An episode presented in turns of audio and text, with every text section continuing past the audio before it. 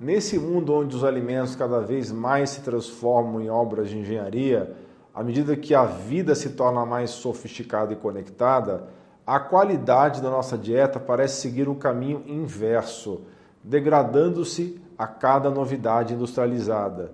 Ironia das ironias. Hoje enfrentamos um paradoxo onde o excesso e a má qualidade dos alimentos se tornam as maiores ameaças à saúde humana do que a própria fome. Pessoal, estamos imersos em uma era que se orgulha de suas conquistas científicas e de políticas que prometem bem-estar e saúde. Contudo, essa bela fachada esconde uma realidade mais sombria. Algumas grandes corporações do setor alimentício, farmacêutico e agrícola, com seus tentáculos estendidos e influência profunda, deturpam esses ideais. Elas moldam políticas, manipulam a opinião pública e exercem uma pressão enorme sobre instituições, incluindo políticos e até instituições educacionais, como escolas médicas. Esse domínio corporativo gerou um cenário onde a confusão reina e as doenças proliferam, alimentadas por dietas inadequadas e informações distorcidas. Não é exagero dizer que estamos navegando em um mar de incertezas e desinformações. Pensem comigo, quantas vezes nos deparamos com informações que na correria do dia a dia, do cotidiano, acabamos aceitando sem questionar. Esse é o solo fértil para meias verdades, interpretações distorcidas. E quando o assunto é saúde e alimentação? Ah, aí o cenário fica ainda mais nebuloso. Estudos e pesquisas muitas vezes são como quebra-cabeças incompletos e nós, na falta de peças, ficamos com apenas um fragmento da realidade. O resultado são meias verdades que transformam nossa alimentação, fazendo que a gente abandone certos alimentos saudáveis, ou pior, incluir outros que nem seriam necessários e que são desastrosos para a nossa saúde. Hoje o ovo é vilão, amanhã é herói. E nós ficamos perdidos em meio a esse bombardeio de informações contraditórias e é isso que vamos desmascarar nesse vídeo as grandes mentiras alimentares que deixam você doente. Vamos ao item 1. Primeira mentira: cuidado, a gordura saturada faz mal. Na década de 60, a indústria do açúcar fez um movimento digno de um mestre de xadrez. Pagou cientistas para jogarem a culpa das doenças cardíacas nas gorduras saturadas, enquanto o verdadeiro vilão, o açúcar, saía de fininho, como quem não quer nada. A astúcia foi tamanha que conseguiram publicar um estudo em uma das revistas mais respeitadas, o New England Journal of Medicine. Agora, pense comigo, quantas vezes nos foi dito para evitar a gordura saturada como se fosse a peste? Enquanto isso, o açúcar era apenas calorias vazias. Eles literalmente compraram a verdade e venderam uma mentira. Quem pagou por isso? Nós.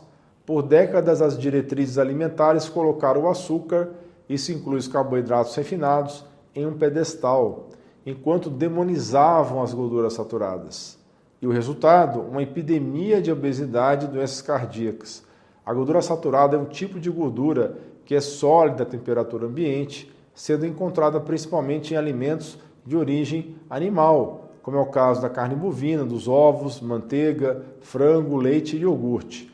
Além disso, a gordura saturada também está presente em boas quantidades em alimentos de origem vegetal. É o caso do óleo de coco, do azeite e do amendoim. A mania do baixo teor de gordura das últimas décadas acompanhou o aumento dramático da obesidade, síndrome metabólica, diabetes tipo 2 e doenças cardíacas. Quando as empresas alimentícias retiraram a gordura natural dos produtos, ela foi substituída pelo açúcar ou gorduras artificiais criadas em laboratórios os supermercados logo ficaram inundados de produtos proclamando serem baixos em gorduras, como light ou bom para o coração. No entanto, o que não contaram para nós é que a gordura saturada, longe de ser a vilã da história, na verdade tem um papel crucial. Ela nos deixa satisfeitos, reduz o apetite e o mais surpreendente, não é a causa do ganho de peso. Uma revisão abrangente das pesquisas sobre gordura e peso chegou a uma conclusão surpreendente. A gordura saturada não é o que nos faz engordar. Outra análise meticulosa de mais de 72 estudos, envolvendo mais de 600 mil pessoas, revelou uma verdade surpreendente. não existe uma ligação concreta entre o consumo de gordura saturada e as doenças cardíacas. Esses casos se tornaram um exemplo clássico de como a indústria alimentícia pode moldar as nossas percepções e crenças sobre a comida. Agora, com as evidências que temos, sabemos que as gorduras saturadas não são as vilãs, e sim são parte essencial de uma dieta equilibrada. E você é novo por aqui? Inscreva-se, junte-se ao nosso grupo de saúde. Gostou do vídeo? Deixe seu like. Compartilhe essas dicas valiosas no seu WhatsApp, nas suas redes sociais, com seus amigos, familiares, com seus contatos para promover saúde e informação de qualidade. O item 2, a mentira número 2. O colesterol é o vilão e os ovos não são saudáveis porque aumentam o colesterol. É incrível como um alimento tão simples e nutritivo pode ser tão mal compreendido. A ideia de que os ovos são ruins para o coração e aumentam o colesterol é uma das maiores falácias que já circularam na medicina.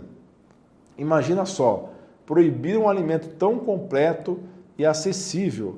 Por anos, os ovos foram vistos como vilões, acusados de aumentar o LDL, o colesterol ruim, entre aspas, e recentemente estudos como publicado na Nutrients estão mostrando que na verdade os ovos são os heróis, podem ser os heróis em nossas dietas.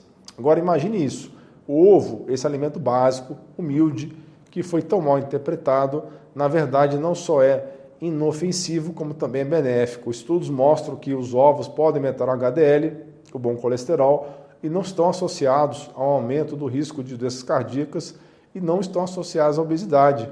Ele é rico em adiponectina, um hormônio que auxilia na perda de peso.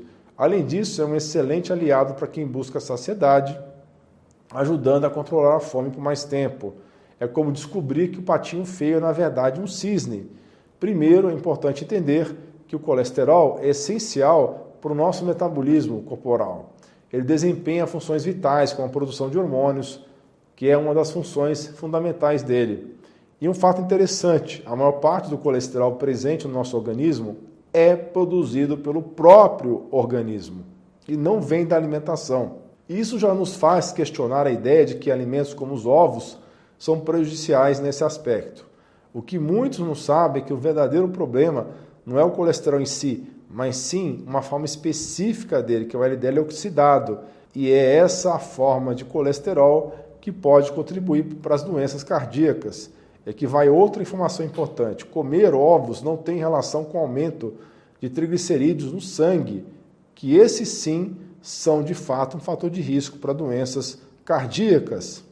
Na verdade, os triglicerídeos são afetados pelo consumo excessivo de carboidratos refinados e açúcares, não pelos ovos em si. Portanto, na próxima vez que você ouvir alguém dizendo que ovos são ruins para o colesterol, lembre-se de que este é um mito que já foi desmentido, já foi derrubado pela ciência. Mentira número 3: o óleo canola é a opção mais saudável para cozinhar. A história do óleo canola é bem intrigante e revela muito sobre as complexidades da indústria alimentícia. O óleo canola tem suas raízes na planta couza, que inicialmente era usada como lubrificante de motores durante a Segunda Guerra Mundial.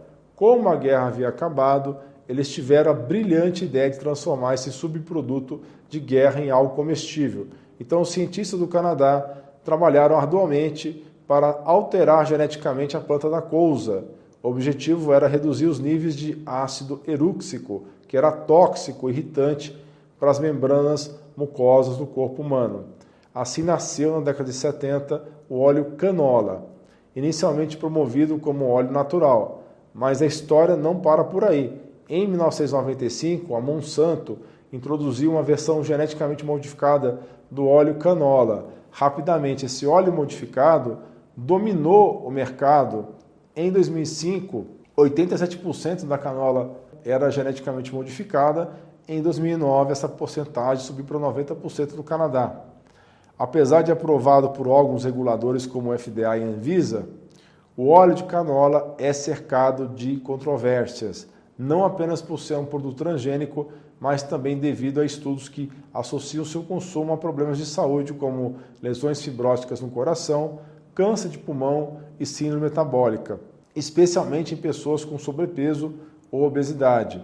A longo prazo, o consumo de óleo canola tem sido associado a efeitos adversos, não apenas na composição corporal e no risco de desenvolver síndrome metabólica, mas também na saúde cerebral. Lembra quando eu falei que o LDL oxidado, que é o vilão, e não o colesterol em si? Por sofrer um processo de oxidação em altas temperaturas, o óleo canola, assim como de soja, milho e girassol, proporciona o acúmulo de colesterol LDL oxidado em nosso corpo, que é particularmente preocupante, pois é considerado mais prejudicial para as artérias. O LDL oxidado tem uma tendência maior a se acumular nas paredes das artérias, contribuindo para a formação de placas ateroscleróticas. Essas placas podem aumentar o risco de doenças cardiovasculares, incluindo ataques cardíacos e derrames. Mentira número 4: sal faz mal e você deve reduzir ou retirá-lo da sua dieta. O sódio ou sal tem sido outro bode expiatório das doenças cardíacas há muito tempo. Sempre nos alertam para os perigos do sol, dizendo para consumirmos no máximo uma colher de chá por dia. Acreditam que isso reduz a pressão arterial e diminui o risco de doenças cardíacas e AVC. Mas essa é só uma parte da história.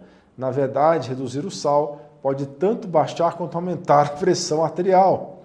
Um estudo mostrou que cortar o sal afeta as pessoas de maneiras diferentes, com cerca de 15% vendo aumento na pressão e 18% uma redução, enquanto a maioria não sente diferença. Reduzir muito o sal pode ativar hormônios que endurecem as artérias, o oposto do que queremos. Hormônios do estresse que aumentam a frequência cardíaca também sobem com menos sal na dieta, elevando o risco de problemas cardíacos. E não para por aí. Dietas com pouco sal podem fazer o corpo aumentar a insulina, o hormônio que armazena gordura, aumentando o risco de obesidade. Também podem levar à resistência à insulina, pré-diabetes até hipertensão arterial, justamente o que se espera evitar. Bem, a verdade é que quando falamos na pressão alta, é importante saber que o consumo excessivo de açúcar e carboidratos refinados, esses sim, podem contribuir para a hipertensão. O açúcar aumenta a resistência à insulina e o ganho de peso, ambos elevando a pressão arterial. Além disso, afeta a retenção de sódio e água nos rins, aumenta o volume sanguíneo e a pressão. Também precisamos estar atentos à deficiência de outros minerais como potássio e magnésio, que favorecem a regulação da pressão arterial. Assim como prestar atenção ao nível de hidratação. Se você tiver uma boa hidratação, consumir sódio, potássio e magnésio em equilíbrio, seu corpo não vai reter tanta água, o que significa que seu coração não irá precisar se esforçar tanto. Menos retenção de água, menos chance de pressão alta. Viu como não é só uma questão de muito ou pouco sal? Então, apesar de nos dizerem que menos sal é sempre melhor, não é tão simples assim. Um equívoco comum na nossa alimentação diária é a ideia de que o sal que adicionamos às nossas refeições saudáveis é o principal vilão quando se trata de consumo de sódio. Na realidade, o maior problema reside nos níveis excessivos de sódio presentes em alimentos processados e industrializados. O verdadeiro culpado aqui são os refrigerantes, repletos de sódio e açúcar, assim como uma miríade de outros alimentos empacotados que muitas vezes consumimos sem perceber o quanto de sódio e açúcar eles contêm. Para fazer escolhas mais saudáveis, é recomendável optar por sais integrais, como o sal marinho integral, o sal celta ou sal rosa do Himalaia. Esses tipos de sal são menos refinados e mantêm mais dos seus minerais naturais em comparação com o sal de cozinha comum, altamente refinado. Repensar o consumo de sal não significa eliminar completamente da dieta, mas sim escolher opções mais naturais e utilizá-las de forma equilibrada nas comidas. Mentira número 5. Você precisa de leite para ter ossos fortes. O leite parece ser o alimento perfeito da natureza, mas apenas se você for um bezerro. Nós humanos somos os únicos seres da natureza que continuam a beber leite depois da infância. E não é qualquer leite, mas de outra espécie. Parece um trama de ficção científica, não é? Mas é a nossa realidade. A verdade é que embora nos tenham vendido a ilusão do leite como a chave para ossos fortes e saúde duradoura, a realidade é um pouco mais complexa. E quando eu digo complexa, eu quero dizer que talvez tenhamos sido um pouco enganados. O leite pode ser um vilão disfarçado para muitos de nós. Ele causa inflamação, alergias, problemas respiratórios, irritações na pele e até mesmo osteoporose, diabetes e certos tipos de câncer que têm sido associados ao seu consumo exagerado. E é irônico, não é? O alimento que deveria fortalecer nossos ossos pode, na verdade, enfraquecê-los. Não importa quais mensagens você ouça do lobby das indústrias. Produtos lácteos não promovem ossos saudáveis. Pessoal, em uma grande meta-análise, o leite não reduziu o risco de fraturas. E outros estudos mostraram que o consumo excessivo pode aumentar as taxas de fraturas.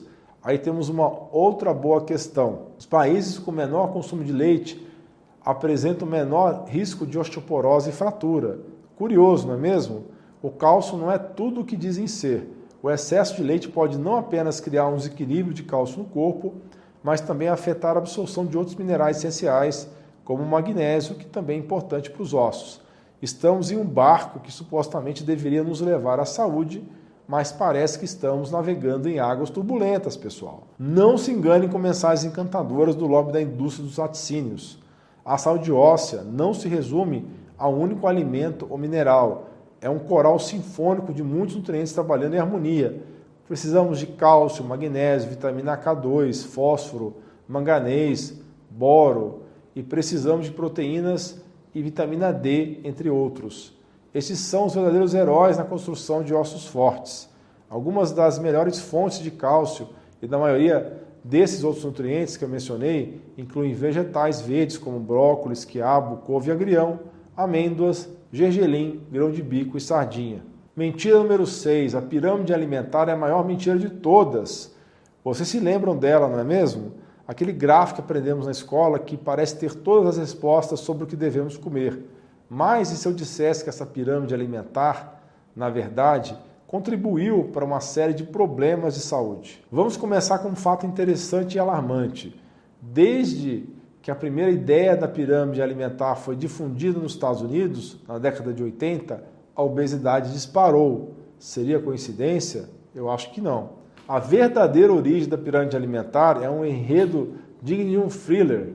Ela foi concebida não por razões de saúde, mas como um jogo de xadrez político-econômico, criada para satisfazer os interesses de poderosos conglomerados agrícolas de milho, soja e trigo, que na beira da falência estavam buscando desesperadamente resgatar a lucratividade. Essa estratégia foi habilmente orquestrada para angariar votos nas eleições, manipulando a balança do poder político e dominando o cenário da exportação de alimentos globalmente. No entanto, o preço dessa manobra política foi alto e pago pela saúde pública. Um aumento alarmante em doenças crônicas como diabetes, obesidade, depressão, esteatose hepática e um pico acentuado nos casos de infarto. Um verdadeiro reflexo de como decisões distantes das necessidades de saúde podem desencadear um tsunami de consequências negativas na saúde da população. A pirâmide oficial de 1992, que foi amplamente adotada, incluindo posteriormente no Brasil, colocava os carboidratos refinados, como pães, massas, arroz e cereais, na base. Nos disseram para comer entre 6 a 11 porções desses alimentos por dia.